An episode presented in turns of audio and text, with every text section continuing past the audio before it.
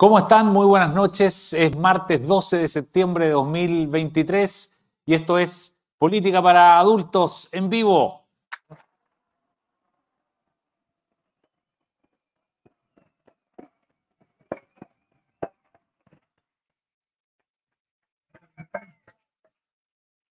Como ven, un público eh, completamente enfervorizado tenemos esta noche acá en eh, Teatro Soco, a quien le damos las gracias una vez más por eh, permitirnos hacer este programa en vivo. Estamos en vivo y en directo, son las 7 de la tarde y 22 minutos, eh, y esto lo vamos a hacer como siempre, en la duración habitual, porque sabemos que hay fútbol en la noche. Estamos con Pepe Out y con Jaime Belolio, como siempre. Yo la primera pregunta que tengo para los dos, esta es terrible porque esta no estaban preparados para esto.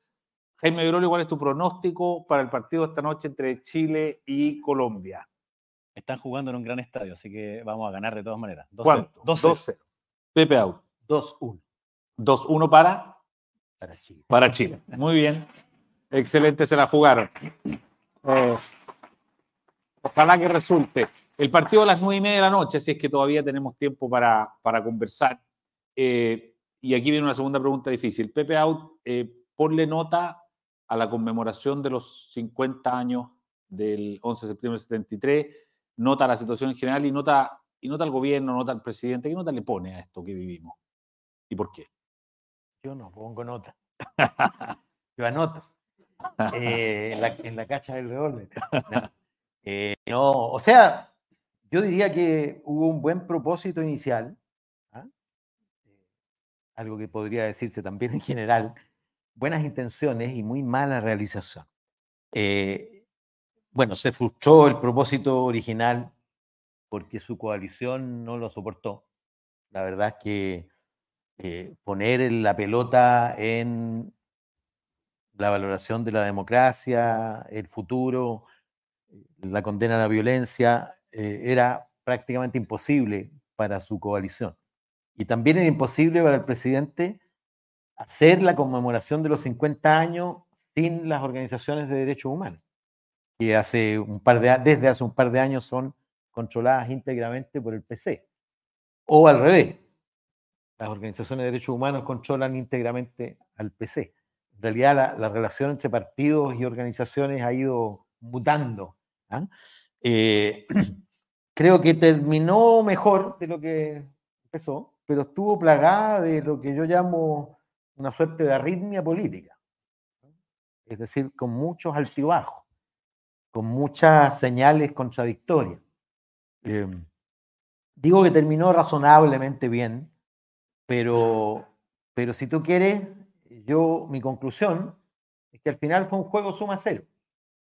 Y suma cero para todos. Digamos, nadie salió ganando de esta coyuntura. Ahora, eh, yo escuchaba aquí y con amigos que me decían, eh, el 11, el 11, los 50 años va a ser uno el, el nuevo estallido social.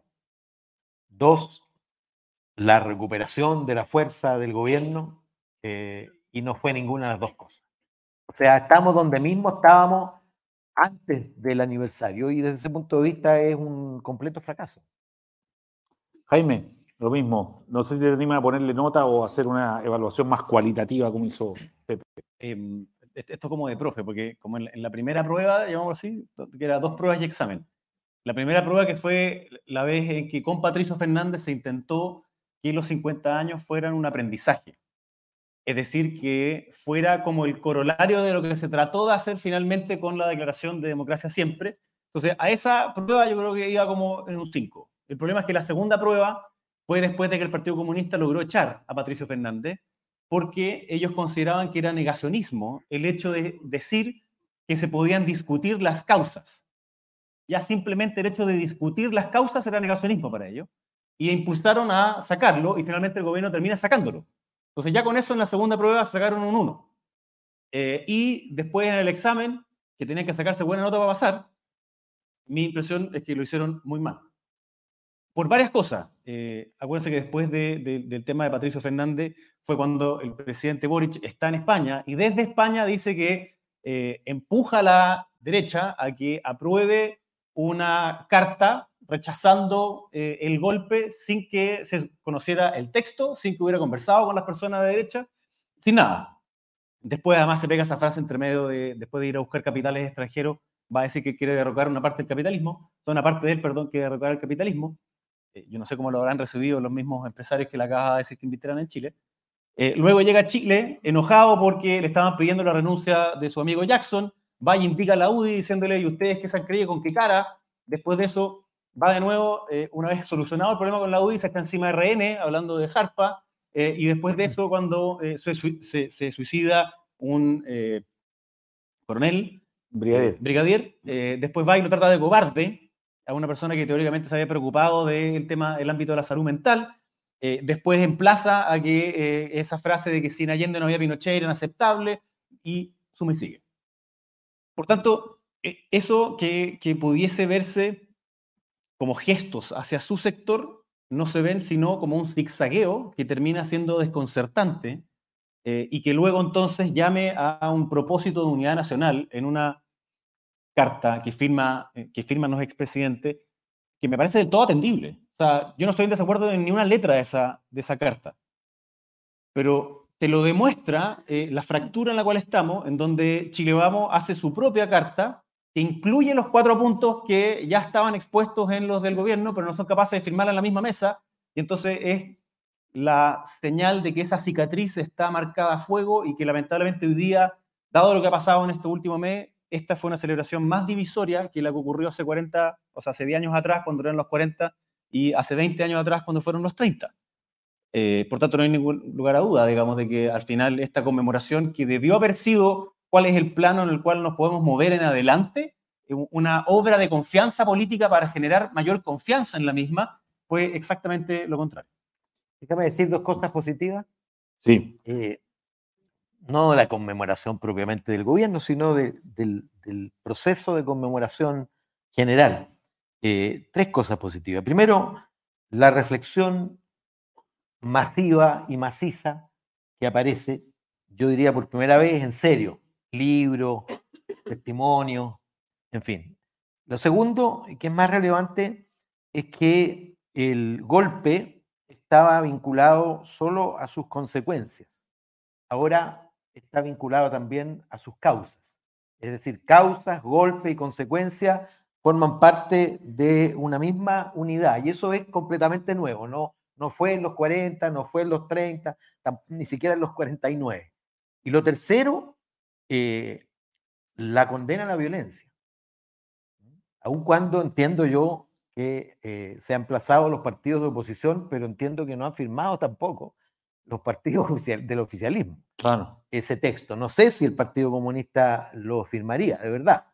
Eh, pero bueno, lo firmaron los cuatro expresidentes y entiendo la mayoría de los concurrentes al evento.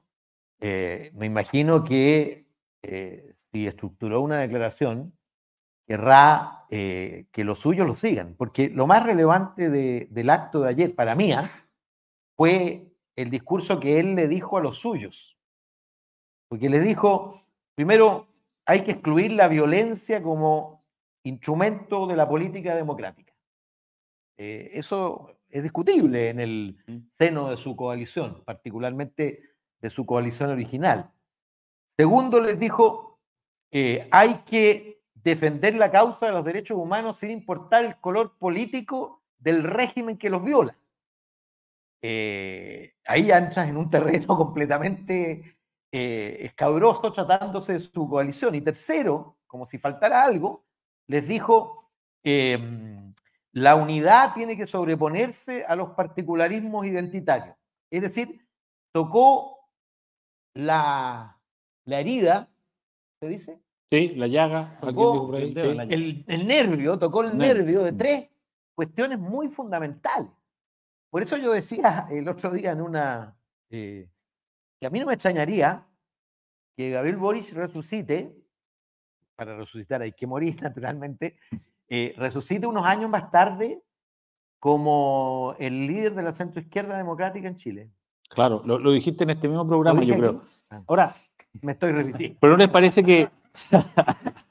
está bien, está bien. ¿No les parece que eh, efectivamente, cuando tú, lo primero que tú dices es renunciar a la violencia, la, la última vez que vimos eh, violencia usada eh, y con consecuencias políticas fue el 18 de octubre. Es el punto. Es el punto, ¿no? O sea, fue es un el- 11, Por eso pero digo. como con el 18 de octubre dando vuelta, ¿o no? Obvio. Bueno, yo, yo creo que eh, Pepe tiene razón en que efectivamente el- el- la condena por parte del presidente Boric eh, a la violencia que lo pone en ese texto, eh, hubo algunos de, de, mm, del PC y otros que empezaron a reclamar que la, eh, la de Chile Vamos no decía la palabra golpe. Y eso parece que no leyeron la propia, digamos, porque tampoco decía Tampoco golpe. dice. Y buenas razones por las cuales no decía golpe es porque Piñera se junta con Boric y conversan y Piñera sale afuera y dice, para que haya una unidad tienen que haber elementos que son fundamentales como el respeto a la constitución y las leyes, la renuncia a la violencia como método de acción política, eh, la defensa irrestricta de los derechos humanos y que es la democracia la vía para resolver nuestros problemas. Y esas cuatro cosas están contenidas ahí. De hecho, para que firmaran los extranjeros tuvo que poner algo como del multilateralismo. Claro. De lo contrario, no se entendía por qué eso estaba puesto ahí, pero si no, no podían firmar sus invitados que estaban ahí en primera fila. Eh, entonces, eso es algo, algo que obviamente eh, pone de contrapelo a muchos de sus militantes. Y, por ejemplo, hace algunos años atrás, eh, Isa Cort eh, me invitó a firmar un proyecto de ley, creo que a Pepe también, que obligaba a que las declaraciones de principios de los partidos dijeran expresamente que se condenaba la violencia como método de acción política. Y se sometió a votación y hubo dos grupos que votaron en contra. El Partido Comunista completo y el Frente Amplio entero. Entonces, que ahora venga desde un presidente que es del Frente Amplio, cuyo principal partido de apoyo hoy día es el Partido Comunista, la eh, negación sobre la violencia como método de acción política, me parece que es bueno. Ahora, que uno vaya a sacarle el papelito cuando estén haciendo violencia política no, no va a valer, digamos. Pero, pero vamos a otra parte, que es que hoy día estamos en un estado en donde nadie cree en nadie, entonces estamos en ese dilema del prisionero, en donde es mejor no creer y por tanto los dos terminan presos en vez de los dos cooperar, en que necesitamos muestras concretas de que la política puede llegar a acuerdos. Y esta es una oportunidad perdida en eso. Y creo que la principal responsabilidad de haber perdido esa oportunidad tiene que ver con el gobierno, que termina siendo un acto en donde eh, no podría haber dicho esas cosas si es que hubiese estado sentado y adelante también la oposición. Es decir, puede decir esas cosas porque es un acto de izquierda, es un acto de un homenaje a Allende y no es un acto de reflexión sobre los 50 años de la pérdida de la democracia. Claro. Yo, creo, perdona, Sí. yo, yo creo que en la, en la retina, eh, Gabriel Boric, el presidente, tenía eh, la marcha del Uruguay. ¿Ah? En Uruguay, todos los expresidentes, todos los partidos políticos marcharon juntos. eh, En sus propios nunca más. 50 años, claro. En sus propios 50 años. claro. Eh, ahora hay a lo menos tres diferencias. La primera, eh, aquí no hay un Mujica, es decir, un Tupamaro absolutamente convencido de que ese camino era equivocado y de que la democracia es el camino. No hay alguien que tenga esa legitimidad respecto de los suyos. Dos, eh, en eh, Uruguay, el principal partido de derecha fue exiliado, fue perseguido durante la dictadura es decir, no respaldó la dictadura. El partido que está hoy día Gobernando. eh, gobernando. Bueno, y tercero, el presidente es la calle Pou, ¿ah? un hijo de presidente, un joven presidente de centro derecha. Claro. Bueno, terminó, el- terminó el 11. Eh, está, está el análisis, está bien. Eh, pero lo que viene ahora es el plebiscito del 19 de... vi- Viene, por supuesto, 17. en la efeméride del, del 18 de octubre, eh, que probablemente vamos a volver a conversar de esto, de la violencia política y todo esto, eh, estoy seguro. Pero una vez que pasemos el 18 de octubre, ya vamos a tener a la vista el 17 de diciembre, efectivamente, el plebiscito de la Constitución. Eh, y, antes de que, de, que no- nos aproximemos a ver cómo lo están viendo ustedes y, y poco pronosticar cómo ha cambiado, nosotros esto lo hablamos en Majadas de Pirque hace unos 10 días, pero, eh, pero en 10 días han pasado hartas cosas. Y, eh, y, antes que eso, el, el efecto 11 de septiembre, el efecto 18 de octubre, ¿influye en el 17 de, de diciembre? O sea, ¿esto es finalmente un plebiscito político o, o esto va a ser un plebiscito sobre el contenido la- de la- del texto, Pepe? Ninguna de las dos cosas. Eh, yo Si no, todo lo, si no todo lo contrario. No, yo, o sea, yo lo que creo de verdad que eh, los 50 años pasaron sin pena ni gloria. O sea, te vas a dar cuenta que del 12, 13, 14, 15 ya nadie va a hablar de eso. ¿ah? Eh, no estoy diciendo que sea positivo eso, pero es un hecho. Eh, yo lo que creo, fíjate, está en Talca, yo vengo con 600 kilómetros a cuesta al día, así que estoy un poco lento, eh, pero estuve mirando la secuencia que queda. Y la secuencia que queda es larga, compleja y con muchos espacios para la, conversación y para el, para el acuerdo. ¿ah? Eh, entonces, mira, eh, se empieza a votar el jueves en el Pleno, o se continúa, digamos, votando, se votan las cuestiones que habían dejado pendientes. Luego esto parte a la comisión de expertos. La comisión de expertos, dice el reglamento, hace observaciones. ¿ah? Observaciones, dice el texto, que apunten a mejorar el texto. Ahora, ¿quién resuelve qué apunta a mejorar el texto? Los propios expertos. Y sin quórum. Sin quórum. Y por lo tanto, podrían perfectamente devolverle el texto al Consejo Constitucional eh, sin todas las cosas que, o buena parte de las cosas que pudieron haberse aprobado y que no son de consenso. Entonces tienes un segundo espacio allí eh, en la comisión de expertos. Tienes un tercer espacio luego en la mixta, porque si no es ratificado lo corregido por los expertos, no es ratificado en el Consejo, para ser ratificado necesita dos tercios, ni siquiera eh, tres quintos, es decir, todos los consejeros de Chile Vamos y de eh, Republicano. Eh, entonces va, lo más probable es que haya mixta. Y las mixtas, lo sabe bien, hemos participado en algunas con Jaime, o participamos en el pasado con algunas con Jaime, son para producir consenso. Claro. Es decir, para encontrar puntos de acuerdo. Para eso se constituyen las mixtas. Eh, yo sé que ha empezado a, navegar también la tesis que yo tímidamente eh, planteé en el, eh, como posibilidad que nadie había pensado en, el, la embajada, de en la embajada que es apretar el botón de pánico.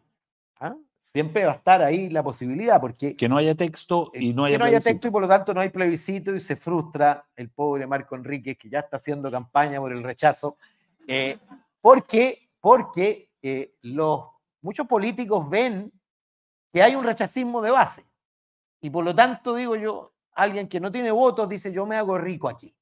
¿ah? Yo renazco ¿ah? como líder del rechazo y me pongo entonces de nuevo en escena. Y bueno, ya hay varios que están en ese registro. Pero Marco Enrique ya hizo afiche, ya difundió por las redes, ya levantó su plataforma, sin siquiera que el texto. Claro. ¿ah? Lo que te prueba, digamos que esto responde más bien a un cálculo de, de cómo renazco yo digamos él, en la, en la política eh, con perspectiva presidencial. Jaime, ¿cómo ves la cosa constitucional? Oye, me queda una cosa previa. Em, y es que Pepe decía que hoy día se, discutió no solamente de las consecuencias del golpe, sino que también lo que pasó eh, el día del golpe y en la previa. Al menos para mí, em, siendo derecha, me parece que eh, esa tesis como de, que había un paquete completo era la tesis oficial dentro de la derecha. Es decir, que no se podía, eh, o sea, o estabas de acuerdo con todo o estabas en desacuerdo con todo, pero no había una alternativa intermedia. Y por tanto que esto era, eh, y que la historia partía, por supuesto, mucho antes, pero el PS diciendo que la violencia es el camino del año 67 de Chillán, luego el surgimiento del MAPU y el, el mismo PS que elige por 12 a favor, 13 abstenciones a Allende en una señal de que no era su candidato eh, y que hace todo lo posible por tratar de boicotear cualquier eh, fórmula que llegue a algún tipo de consenso en el mismo Parlamento, después el saltarse las reglas una y otra vez, la reforma agraria, y entonces que no había otra salida finalmente que el golpe de Estado, que a continuación habían ocurrido violaciones de derechos humanos que eran muy lamentables, pero que había habido un éxito económico de tal forma que o estabas a favor o estabas en contra. Y a mí me pareció eso que desde joven me parecía que no era aceptable. Y no me parecía aceptable porque, y, quizás esto lo, vi más bien más de viejo, y me di cuenta de que en, en mi familia había silencio en la ¿Desde conversación. cuándo al eres viejo? No, viejo 14 años, Ah, ya. 16 años, eh, 18 años. Es decir, cuando uno ya empieza a racionalizar parte de lo que... Yo nací en el año 80, entonces mis primeros recuerdos políticos tienen que ver con el, el sí y el no. Eh, y, y me di cuenta después por qué había ese silencio en mi casa. Y es que por el lado de mi madre, eh, yo tengo un tío y una tía que fueron, mi tío tocaba en un grupo de música folclórica comunista, fueron a hacer una gira a Cuba, después fueron a hacer una gira a todos los países de Europa del Este y llegaron de vuelta después de Moscú dos meses antes del golpe. Por el lado de mi padre, tengo eh, un tío que fue uno de los fundadores del gremialismo, pero era más bien demócrata cristiano y por tanto después del golpe se pasó más bien a la oposición y era un activo por el no. Y tengo otro tío que era yerno de un general eh, de ejército que había sido mi- ministro del propio Allende. Entonces, es posible que esas conversaciones hayan ocurrido en mi casa y no estaba invitado. Pero al menos cuando eh, nos juntábamos familiarmente, nos hablaban. Entonces, eso me permitió a mí hacerme mi propia reflexión al respecto. Y por tanto, a mí me sorprende que haya causado tanto revuelo el que yo haya podido decir que yo entiendo que el 10 de septiembre de 1973 algunos hayan dicho se justifica el golpe, tal como lo hizo, por ejemplo, la democracia cristiana. Pero que con el diario del lunes, precisamente, es decir, a sabiendas 50 años después de lo que ocurrió, me parece que tú no puedes justificarlo hoy día. Y precisamente es eso lo que te permite entonces ir a empujar sobre los errores graves que comete la UP en romper la democracia y sobre todo hoy día el ir a empujar a aquellos que dicen que condenan las violaciones de derechos humanos desde la izquierda, pero las aprueban cuando son desde su ideología. Entonces, e- esa discusión que, que- que puede ser, comilla, con, con- con trampa, me parece que hoy día es esencial. Eh, y la discusión sobre Allende, de, por ejemplo, lo que hace Mansui muy bien, sobre los mil días y su fracaso, sobre el mismo once que es el mejor Allende, y luego sobre su mito que es desfigurado, es interesante también de poder diseccionar, porque la izquierda más radical siempre ha insistido en que Allende fue simplemente derrotado, pero que no hubo un fracaso. Y hoy día es absurdo plantear que no lo hubo como tal. Entonces, en ese discurso creo que ellos simplemente terminan hablándose a sí mismos, a tal punto que hoy día, los chilenos y chilenas se desconectan de esta, de esta discusión. No es que no importe eh, el golpe de Estado, la dictadura y el retorno a la democracia, es que más bien se ve que los políticos están dedicados a conversar de una materia que tiene que ver con 50 años y no tiene que ver con las urgencias de hoy. Y esa división se traslada también a materias constitucionales, a materias en el Congreso, porque se ve que es imposible generar condiciones en las cuales haya acuerdo en lo constitucional y haya acuerdo en lo que es de largo plazo, como eh, es las pensiones. Entonces, para terminar, y yo lo decía también el otro día en, en la embajada, podemos tener este raro efecto en que no haya nadie haciendo campaña por el a favor y estén todos haciendo campaña por el en contra. Todos, y, me refiero a todos, todos, porque si sigue habiendo más, eh, eh, más encuestas más cerca del plazo que siguen diciendo que se rechaza, eso significa que la izquierda se va a bajar en algún minuto, creo que está buscando buenas excusas, el PC ya lo hizo de facto, eso va a implicar que se van a bajar después otros actores, va a terminar Chile vamos abajo y el Partido Republicano va a decir socialicemos las pérdidas, nosotros nunca quisimos esto, todos en contra. Pero nos da la sensación Oye. de que republicanos estén esa. ¿ah? O sea, de hecho, ahí mismo nos enteramos y hemos escuchado a José Antonio Casa, a Beatriz Evi, en fin, diciendo que ellos van a ir hasta el final por el a favor, pase lo que pase. Mm. Yo creo que... Además, hay, hay- hay datos interesantes de las últimas mediciones. Eh, no tanto, eh, pero antes un un cogollito. Eh, todo lo que tú dices está muy bien, pero es contradicho, creo yo, por la declaración de la UDI sobre la inevitabilidad. 50 años después, declarar como inexorable la solución autoritaria a una crisis de la democracia, parece primero extemporáneo y segundo inútil. Yo creo que pisaron un palito que no debieron haber pisado, pero, pero voy al punto que quería eh, decir. Mira, eh, cuando tú preguntas hoy, sin texto, si votas a favor o en contra, gana por supuesto el en contra y de manera abrumadora. Cuando tú preguntas, como lo hace Pulso Ciudadano, el UDD, eh, Panel ciudadano, panel. Panel. perdón, Panel, ciudadano. Si no, Pa- el panel panel, ciudadano, sí. sí, el panel nos ciudadano. mata la- a Juan Pablo Lavín. la competencia digamos, de las eh, siglas. Dramático. hay varios researchers. Eh, es interesante porque, porque lo ponen en otro eje. Eh, preguntan, preguntan, por ejemplo, si, em, si usted tiene eh, ¿qué es lo que elige?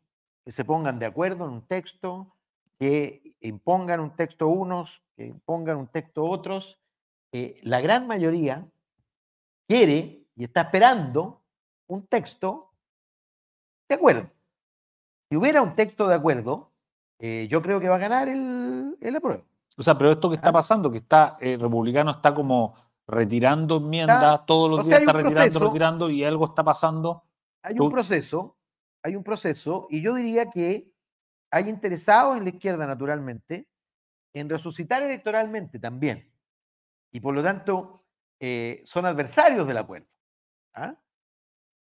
No es el interés del presidente, no debería hacerlo, pero hay sector que dice, chuta, después de dos derrotas consecutivas, que fueron además macizas, fueron no solo derrotas político-electorales, fueron derrotas culturales, la del, la del plebiscito de salida, Claro. y luego refrendado en las mismas cifras por la elección de, de convencionales, eh, no, ¿cómo se llama? Claro, sí, de Consejeros consejero. constitucionales. Claro, y que, que aquí ¿ah? pueden resucitar con el Entonces- rechazo o con el claro. en contra. Pero tú crees que el presidente Boric No, no, no, yo creo que el presidente Boris todavía juega, o sea, si hay condiciones para el acuerdo, va a jugar por la nueva constitución, sin duda.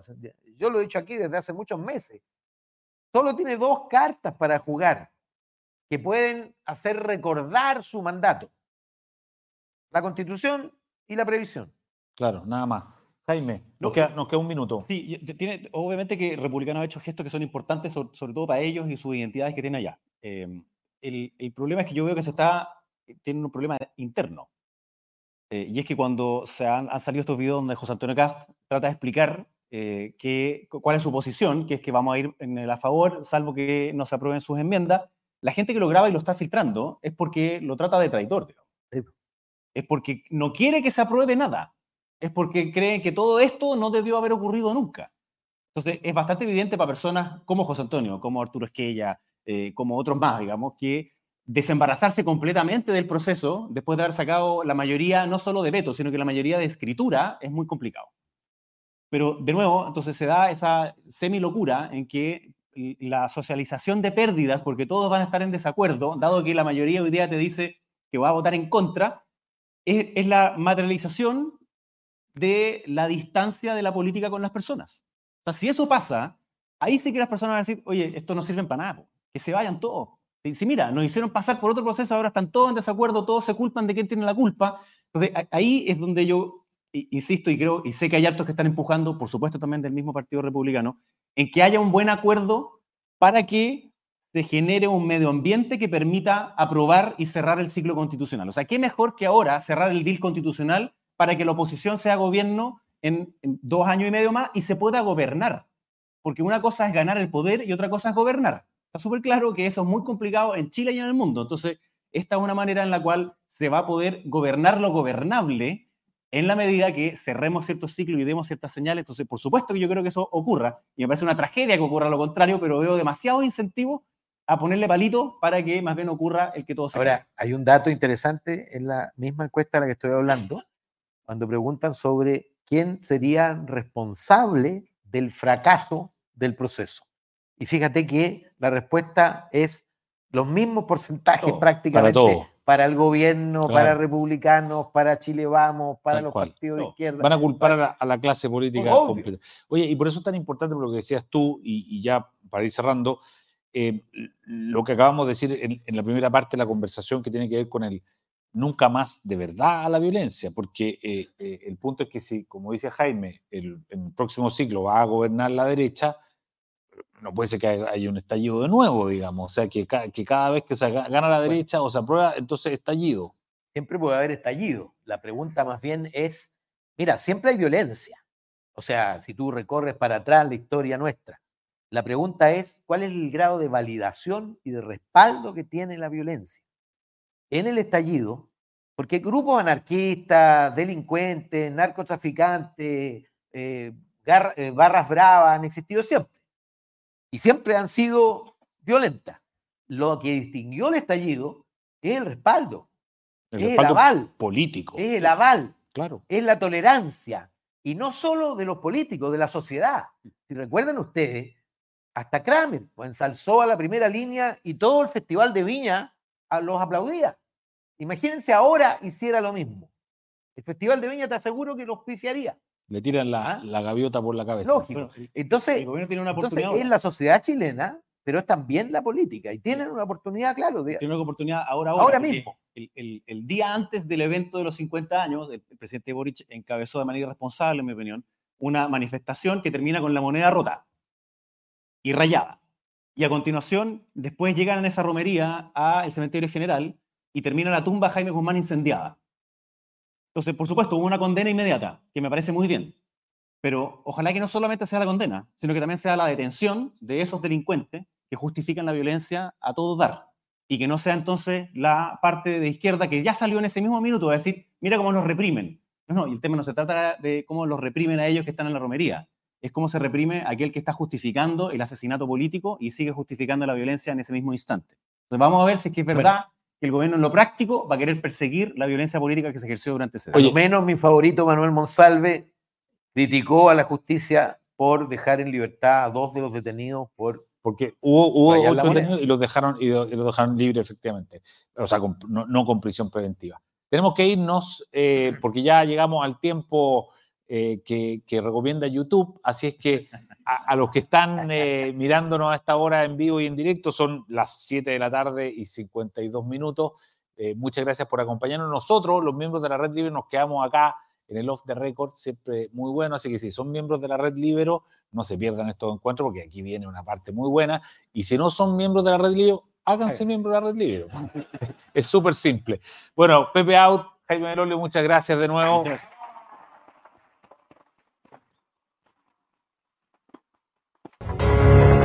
El libero, la realidad como no la habías visto.